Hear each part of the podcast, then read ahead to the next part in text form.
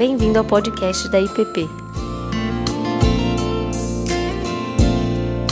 A mensagem que você está prestes a ouvir foi ministrada pelo pastor Tiago Tomé.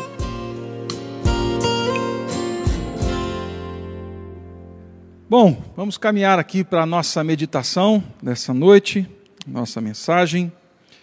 E já adianto a você que ela está baseada em Daniel no capítulo 3. Se você quiser ir abrindo, Daniel capítulo 3.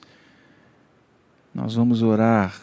Pai Santo, que o Senhor seja sobre nós, que a tua palavra nos fale, que a tua voz e a tua palavra encontre nosso coração e que o teu Espírito fale com cada um que ouve esta mensagem agora ou depois.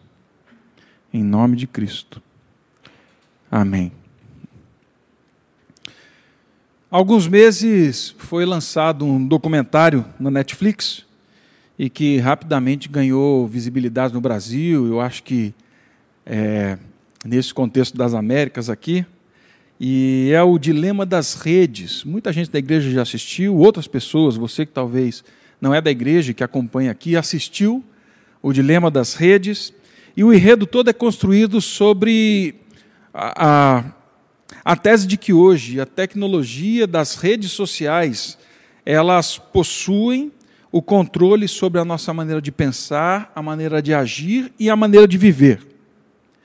Frequentadores e trabalhadores ali do Vale do Silício, no documentário eles falam como eles trabalham e trabalharam em plataformas de mídias sociais com um único fim, e o fim é reprogramar a cidade de forma que a, a, a sociedade, de forma que a sociedade veja o mundo da maneira como eles querem que a sociedade veja.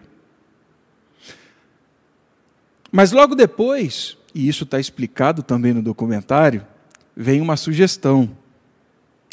E um outro documentário que continua nesse mesmo tema, de uma forma mais tensa, talvez, que é o Privacidade Hackeada. E nesse documentário, a frase de um dos, dos entrevistados, além de tudo que vi, me chamou muita atenção, essa frase me assustou. Ele dizia o seguinte: Nós causamos o caos, toda a desconstrução, para depois construir a forma como queremos que as pessoas vejam o mundo. Nós causamos o caos para depois construir o que queremos.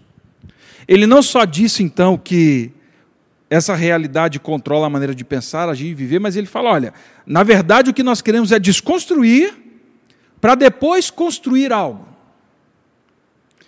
Bom, você pode concordar ou não com a tese, com as hipóteses que estão ali, mas algo fica muito patente ali nos documentários. O mundo mudou, as realidades mudaram a forma como as pessoas veem o mundo, interagem com o mundo, interagem entre si, tudo mudou. E não só isso. Além de mudar, é certo que existe uma intencionalidade de redesenhar a percepção que existe do mundo, da história, para que assim possam construir uma nova realidade. Na semana retrasada, nós iniciamos essa pequena série de quatro mensagens, olhando para o livro de Daniel sobre o tema Quando tudo se vai, cultivando a fé em meio ao caos. E nós temos olhado para o livro de Daniel buscando discernir na palavra como cultivar a fé num mundo que não só mudou, mas cultivar a fé num mundo hostil que tenta sim apagar a nossa identidade, a nossa história, que tenta nos remodelar, a fim de que vivamos da forma como eles querem que a gente viva. E guardadas as devidas proporções e realidades imediatas, tá? É, eu ouso dizer que é exatamente num momento histórico parecido como o nosso que Daniel e os seus três amigos, Ananias, Azarias Misael, que esses três, junto com Daniel, vivem agora. É num momento de muita desconstrução. E eles devem cultivar a fé nesse contexto.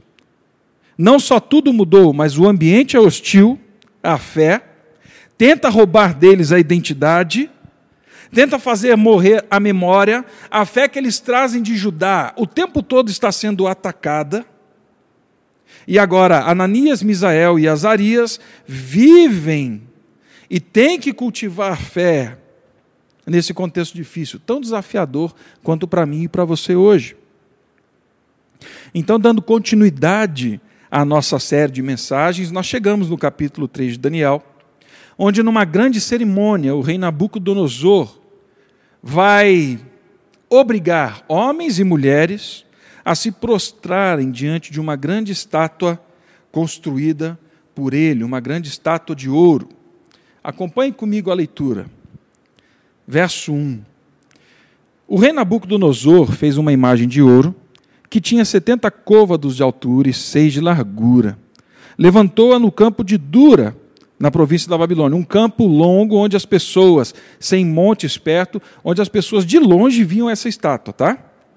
Então o rei Nabucodonosor, Nabucodonosor mandou ajuntar os sátrapas, os prefeitos, governadores, juízes, tesoureiros, magistrados, os conselheiros e todos os oficiais da província, para que viessem à consagração da imagem que o rei Nabucodonosor tinha levantado. Pula para o verso 4. Nisto, o arauto apregoava em alta voz: Ordena-se a vós outros, ó povos, nações e homens de todas as línguas no momento em que ouvides o som da trombeta, do pífaro, da harpa, da citra, do saltério, da gaita de foles e toda sorte de música, vos prostrareis e adorareis a imagem de ouro que o rei Nabucodonosor levantou. Qualquer que se não se qualquer que se não prostrar e não adorar, será no mesmo instante lançado na fornalha de fogo ardente. Portanto, quando ouvirem a banda, quando ouvirem a fanfarra tocando, se curvem, adorem, se prostrem. Essa história, meu irmão, ela não acontece é, num ambiente isolado, sem lastro histórico. Não se esqueçam que no capítulo anterior nós vimos que Daniel revela o sonho a Nabucodonosor, interpreta o sonho, e isso está no capítulo 2, onde Nabucodonosor tem um sonho com uma estátua enorme, e ali essa estátua vai se desfazendo, e com isso é declarado o fim do império de Nabucodonosor. Mas, dentro dessa percepção, Daniel revela para Nabucodonosor que a cabeça da estátua, que era de ouro, era ele e era o reinado da Babilônia. Portanto, creio eu, à luz do texto, que com medo de ruir, com medo do, de, do seu reinado não se perpetuar sobre a história, Nabucodonosor constrói uma imagem toda de ouro. Ela não tem os pés frágeis, a imagem é toda de ouro, sem vulnerabilidades. Ostenta poder, glória, falava da soberania de Nabucodonosor e da Babilônia. Estátuas grandes serviam para intimidar, para mostrar quem era senhor daquela região, daquela história. Essa estátua representava a cultura, a mente, um conjunto de valores, um reinado, Nabucodonosor e Babilônia. Curvar-se diante da estátua era curvar-se diante de Nabucodonosor e diante da Babilônia. Mas tem algo muito interessante no texto, porque em nenhum momento o texto fala que Nabucodonosor levantou um deus ou a imagem de um deus ou um ídolo. Não vemos isso no texto. O que nós vemos aqui era que Nabucodonosor levanta uma estátua de ouro, mas ele exige que aqueles que estão debaixo do reinado tratem a estátua de ouro como um ídolo, como um Deus. Ele não fala que é um ídolo, ele não fala que é um Deus, mas as pessoas que vivem debaixo do seu reinado devem se curvar e devem se prostrar e devem adorar. E mais, na Babilônia, até então se dizia ser uma terra plural. Na Babilônia você poderia falar com seu Deus, você poderia orar ao seu Deus, Mas a partir de agora ela não se mostra tão plural assim como se imaginava. Você pode orar ao seu Deus, você pode seguir ao seu Deus, mas desde que você se prostre também à estátua de ouro. Desde que você se curve também e reconheça como soberano na sua vida essa estátua de ouro. Eu queria que você percebesse a sutileza comigo nesse texto. Porque não é um ídolo, não é um Deus, não é ofensivo. É uma estátua. Ela não tem vulnerabilidades, ela é de ouro, isso impressiona. É ordenado que se prostre e que haja adoração. É permitido que você adore o seu Deus e fale com o seu Deus, mas desde que você se prostre e se curve diante da estátua de ouro. É, não é diferente dos nossos dias, tá? Não é diferente do mundo que nós vivemos, porque muitas são as realidades, pessoas, coisas que se apresentam diante de nós, não como ídolos, não como deuses, mas que reluzem, que seduzem, que são grandes, que ostentam, que impressionam, que tentam se mostrar firmes, que tentam nos intimidar e que com o tempo vão exigindo de mim e de você adoração. Curve-se, prostre-se. Dia após dia nós somos assediados a nos curvarmos diante de ícones, diante de causas, diante de personalidades, diante de ideologia de esquerda de direita, de centro, seja lá o que for, padrões de beleza, padrões estéticos, padrões de sucesso, nenhum deles se autodenomina como Deus, como Senhor, como um ídolo. Ah, mas exigem de mim e de você veneração e adoração. Eles ditam a forma como nós vivemos, como nós enxergamos a realidade, como tratamos o outro e mais, como nos relacionamos com o Deus da aliança. Mas também existe uma outra realidade na Babilônia e que nós vemos hoje. Assim como na Babilônia nós vivemos tias não tão plurais como nós imaginamos. Nós somos uma sociedade livre, sim. Pessoas de vários credos e de várias religiões podem adorar Deus, suas entidades, ou seja lá o que for. Mas hoje, não basta você respeitar, conviver, ouvir, dialogar com o outro, com o diferente. Não.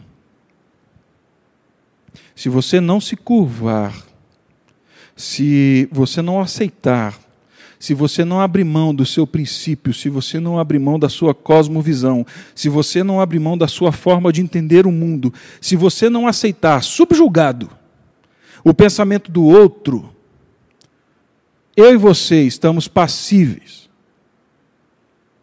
de sermos acusados, julgados, processados xingados, execrados.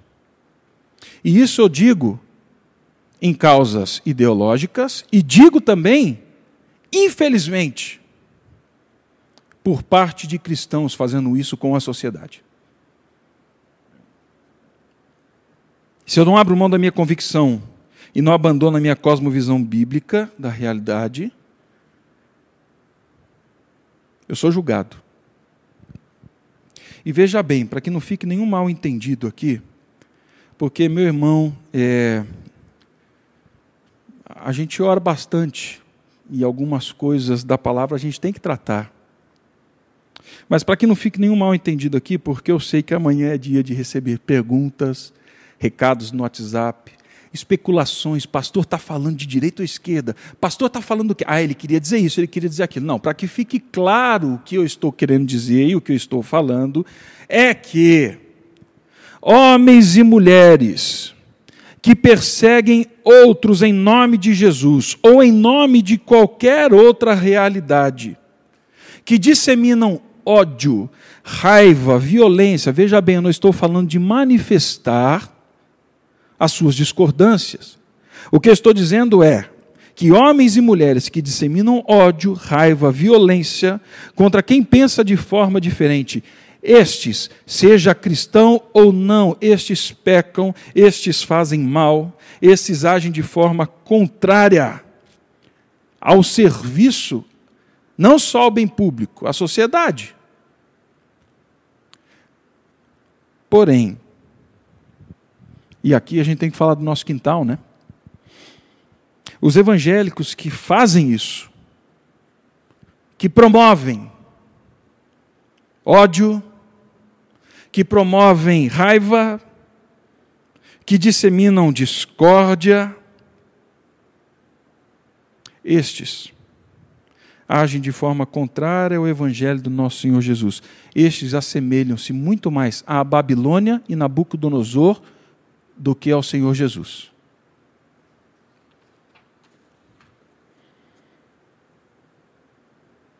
Alguns acham difícil isso.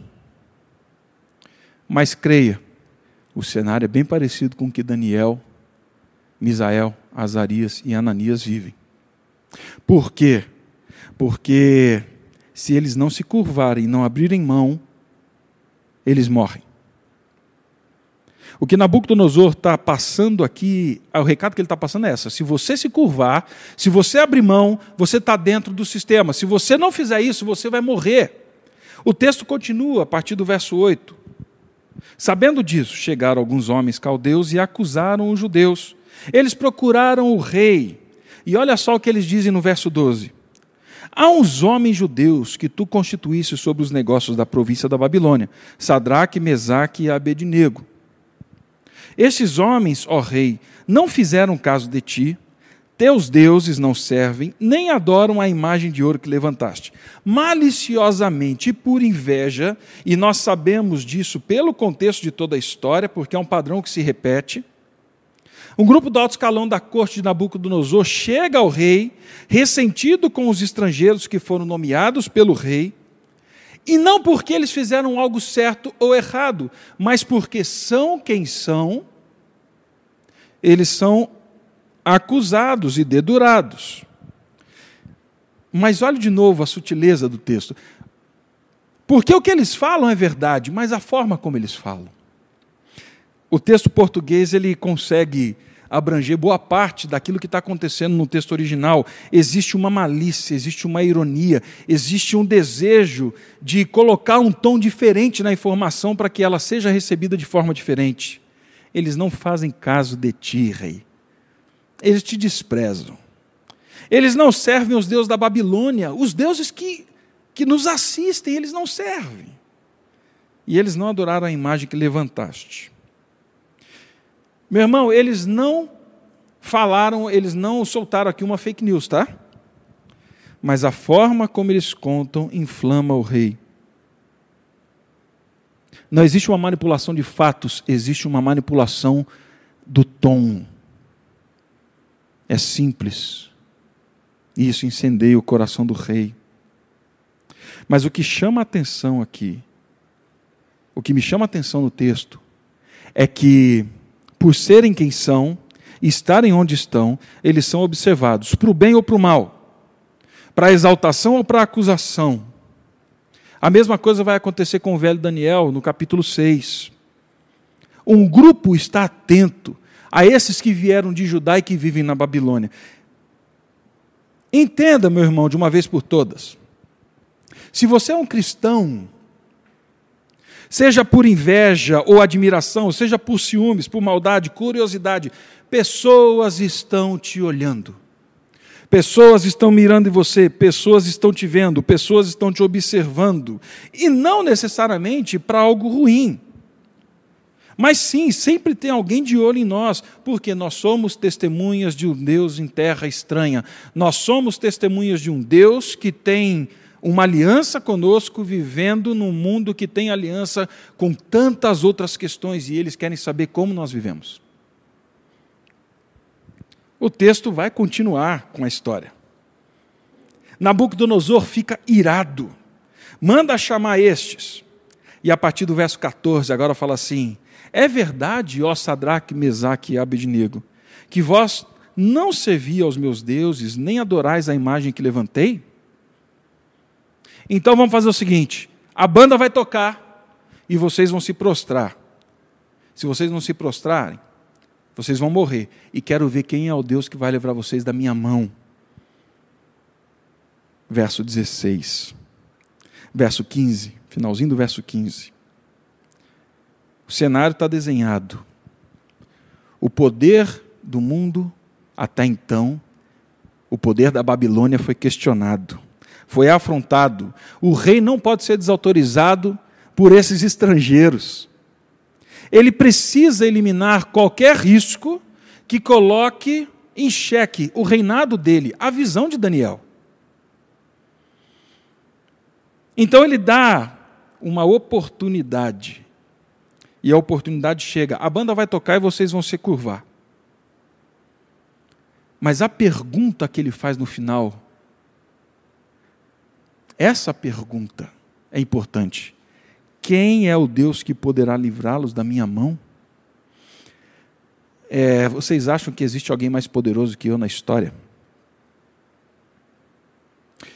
Saiba que os assédios que você e eu sofremos, em que nós nos vemos envolvidos muitas vezes, não são uma questão simples de fazer algo ou não fazer. Sempre serão uma disputa de poder. E não uma disputa de poder do outro comigo e com você, a pergunta é: a quem você serve de verdade? Quem é o seu Senhor? Quem é o seu rei? No fim das contas, quem é o seu Deus? Quem é o meu Deus? Nabucodonosor então chama e fala: Olha, se vocês não se prostrarem, vocês vão para a fornalha. E aí o verso 16 e 17 em diante, nós temos aqui a resposta desses jovens. E na resposta dele, nós encontramos os sinais de como esses jovens cultivaram a fé e cultivavam a fé em meio a ameaças e a pressões. Na resposta deles, nós vemos como eles continuavam regando isso daqui. Verso 16 diz assim: Responderam Sadraque, Mesaque e Abidnego ao rei: Ó Nabucodonosor, quanto a isso, não necessitamos te responder.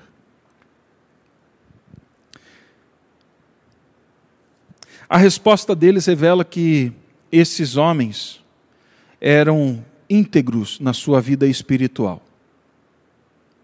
Íntegros na sua vida espiritual. Existia uma integridade aqui com tamanha força, com tamanha potência, com tamanha envergadura, que nem diante da ameaça de morte eles negaram. Eles deram um passo para trás. Não, eles se mantiveram íntegros espiritualmente, em face das circunstâncias que colocavam em risco a vida, eles se mantiveram íntegros. A acusação, ainda que incendiada, o que eles dizem é: é verdade. Quanto a isso, nós não temos o que te responder. Não há desculpa, não há resposta que possamos lhe dar. É isso mesmo. Nós não nos curvamos diante da estátua. Quantas vezes nós somos colocados em situação no trabalho, nas amizades, em que talvez as pessoas perguntam, mas você. E, e para fazer parte do sistema, nós falamos, não, não, a gente. Não tem problema, nisso daqui a gente entra. Eles são íntegros espiritualmente falando. O que eles dizem é: apesar de não entendermos como crise, como crime, confessamos o nosso crime de não nos curvarmos diante da imagem, da sua cultura, do seu pretenso poder, Nabucodonosor. Para o nosso bem ou para o nosso mal, nós não vamos negociar a integridade da nossa devoção, da nossa espiritualidade. Diante disso, não há o que falar. O que você viu é o que somos nós não nos curvamos. Mas a pergunta ainda que eu fiquei fazendo é: da onde vem esse. É isso, rei. É isso mesmo, a informação é essa. Ela veio com uma pitada de sal a mais, mas é, é essa. De onde vem essa integridade de assumir algo de forma tranquila, serena, calma, sem se amedrontar? Vejam a continuidade da resposta deles, verso 17. Se o nosso Deus a quem servimos quer livrar-nos, ele nos livrará da fornalha de fogo ardente e das tuas mãos, ó Rei. Se, em primeiro lugar, eles são íntegros espiritualmente falando, Agora eles permanecem firmes na aliança com Yahvé, e nós falamos disso na nossa primeira conversa. Eles permanecem firmes na aliança. Não é um compromisso ético, é um compromisso com uma aliança. É diferente. A resposta é tão simples quanto profundamente impactante. Porque aqui nós vemos como eles cultivam a fé no contexto de aflição.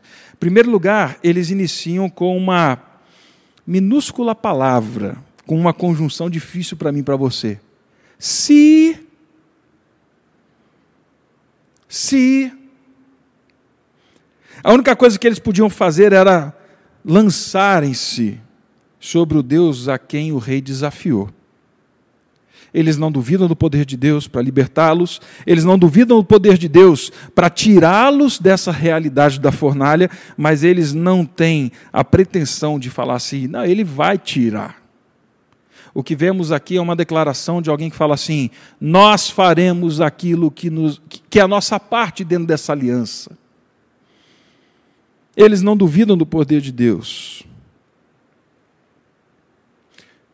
Segundo lugar nessa resposta, de permanecer firme na aliança, eles dizem assim: Nós não nos curvamos diante de você ou da estátua, porque nós temos um Deus. Ele é nosso Deus, Yahvé, e nós somos o povo dele. Entenda, Nabucodonosor, que ameaças ou presentes não eliminam da nossa vida a certeza de que só existe um Deus, só existe um Senhor sobre a história. E é bom que fique claro que não é o Senhor, é Yahvé não tem ouro, não tem ameaça, não tem fornalha, não tem estátua de oito metros, é, não tem pretenso soberano, nós só temos um Deus. Ele é o nosso Deus. E aí eles continuam falando assim: e se nosso Deus, a quem servimos? Ou seja, o que você pede, Nabucodonosor, é simplesmente impossível, porque é fisicamente impossível, é espiritualmente impossível, porque não tem como nós nos curvarmos e adorarmos a estátua, porque nós já estamos curvados e adoramos ao nosso Deus. Nabucodonosor pode fazer biquinho, pode aumentar o calor da fogueira, pode fazer ameaça de morte ou não, mas nós definitivamente já estamos curvados diante de um rei e deste local nós não nos movemos. O poder e o cultivo da espiritualidade em tempos de caos, de crise, de perseguição, meu irmão, entenda, não vem da nossa capacidade de resistência, mas vem de um coração curvado em adoração diante de Deus, vem de alguém que está quebrado e quebrantado diante de Deus, vem de alguém que serve a Deus e reconhece que Deus é o Senhor sobre a história, é a Ele a quem servimos, o nosso compromisso é com Ele. Entenda que pela sua força e pela minha força, dificilmente nós vamos resistir aos assédios e às pressões da nossa cultura. A única solução é caminharmos prostrados, curvados, reconhecendo quem é o nosso Deus. Não há, para aqueles que estão curvados e prostrados diante de Yahvé, não há como se curvar diante de dinheiro, poder, prestígio, sucesso, ideologias. E eles terminam a resposta dizendo assim: se ele quiser nos livrar, ok. Porém, e aqui a coisa pega. Se não, se ele não quiser nos livrar, fique sabendo, ó rei Nabucodonosor, que ainda assim nós não serviremos os seus deuses, nem adoraremos a imagem de ouro que levantaste. Integridade espiritual, permanência na aliança. Em terceiro lugar, não são as circunstâncias que definem a vida, mas, de novo, é a aliança que eles têm com Deus que define a forma como eles vão viver. Não são as circunstâncias que alimentam a fé desses rapazes, é a relação com Deus. E mais uma vez, eles não sabem o que vai acontecer. Eles não têm ideia do que vai acontecer. Existe um fato. o rei Nabucodonosor, que arrasou a terra deles, está enfurecido, a fornalha está ligada e nós não voltaremos atrás. Se ele não o fizer, saiba, rei Nabucodonosor, que nós estamos prontos para assumir as consequências. Se ele não livrar, saiba, Nabucodonosor, que ele não deixa de ser Deus e nós não deixamos de ser povo dele. Saiba, Nabucodonosor, que se nós formos para a fornalha, é ele e não você. E isso é impressionante na construção do raciocínio, da história. Sabe por quê? Porque existe um outro. Existiu um outro, seis séculos depois, que orou assim: Pai, se possível, passa de mim esse cálice. Contudo, seja feita a tua vontade, não a minha. Se livrar, amém, mas que seja feita a vontade dele. Aqui no texto de Daniel, para a glória de Deus e manifestação do poder de Deus, Deus disse: sim, quero, vou livrá-los. Nabucodonosor vê um quarto homem na fornalha como um filho de deuses. Mas para aquele outro homem que ora no Getsemane, Deus disse: Dessa vez não tem jeito. Para minha glória ser vista no mundo, para que eu possa livrar homens e mulheres da condenação do inferno.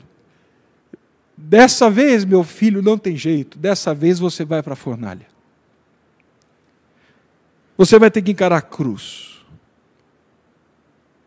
Se eles revelaram a minha glória, confiando em mim, enquanto estavam presos numa fornalha, agora você vai revelar a minha glória para toda eternidade, cravado numa cruz, mas ainda assim falando: se ele quiser, ele livra, se ele não quiser, não vai livrar. Ele é meu Deus e eu sou dele. Se antes eu livrei eles, Hoje, a glória vai ser revelada na sua entrega, na sua santidade, na fidelidade à aliança. Se lá atrás glorificaram, porque saíram ilesos da fornalha, vão glorificar a mim, porque você vai sair ileso da morte e você vai ressuscitar. A resposta dos três jovens ao rei deixa claro que a recusa em adorar a estátua não dependia de garantia de livrar da fornalha ou não, mas da fidelidade a Deus. E eles deixam claro que era uma questão de aliança, independente das consequências. Meu irmão, enquanto a minha e a sua fidelidade estiverem à mercê das circunstâncias e não da aliança, nós viveremos vulneráveis e certamente nos curvaremos uma hora ou outra diante de estátuas. Mas quando eu vivo com aliança, tem uma outra notícia. Vivendo com aliança, não me é garantido também que eu não vou ser enviado para uma fornalha. Certamente enfrentaremos fornalhas. E a nossa geração pergunta muito: mas como assim? Fornalha? E muitos morreram ao afirmar Jesus Cristo em fornalha, em tantos outros ambientes.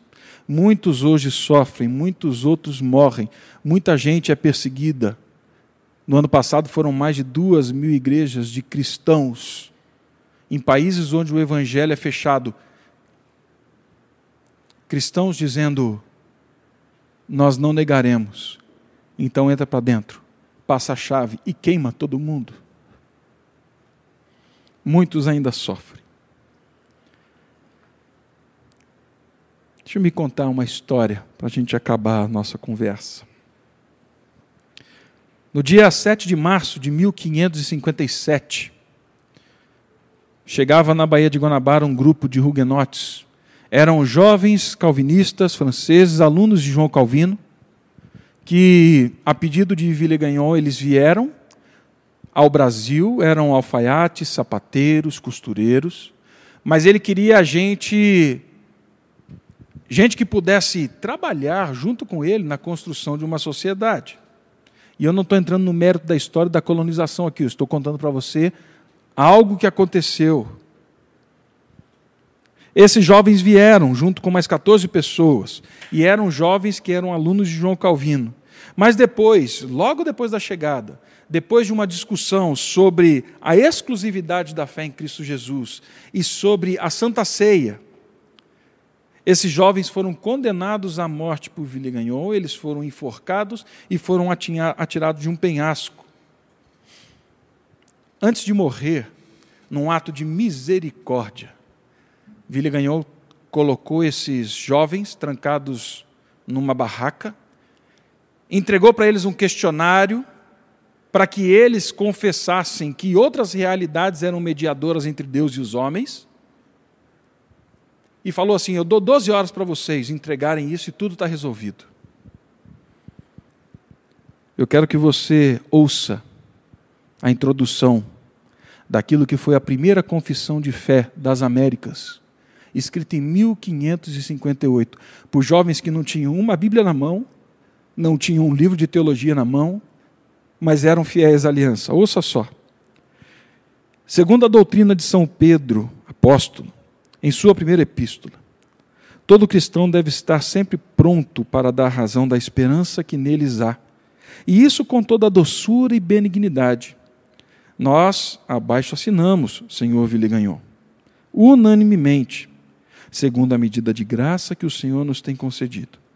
Damos razão a cada ponto, como nos haveis apontado e ordenado, e começamos assim.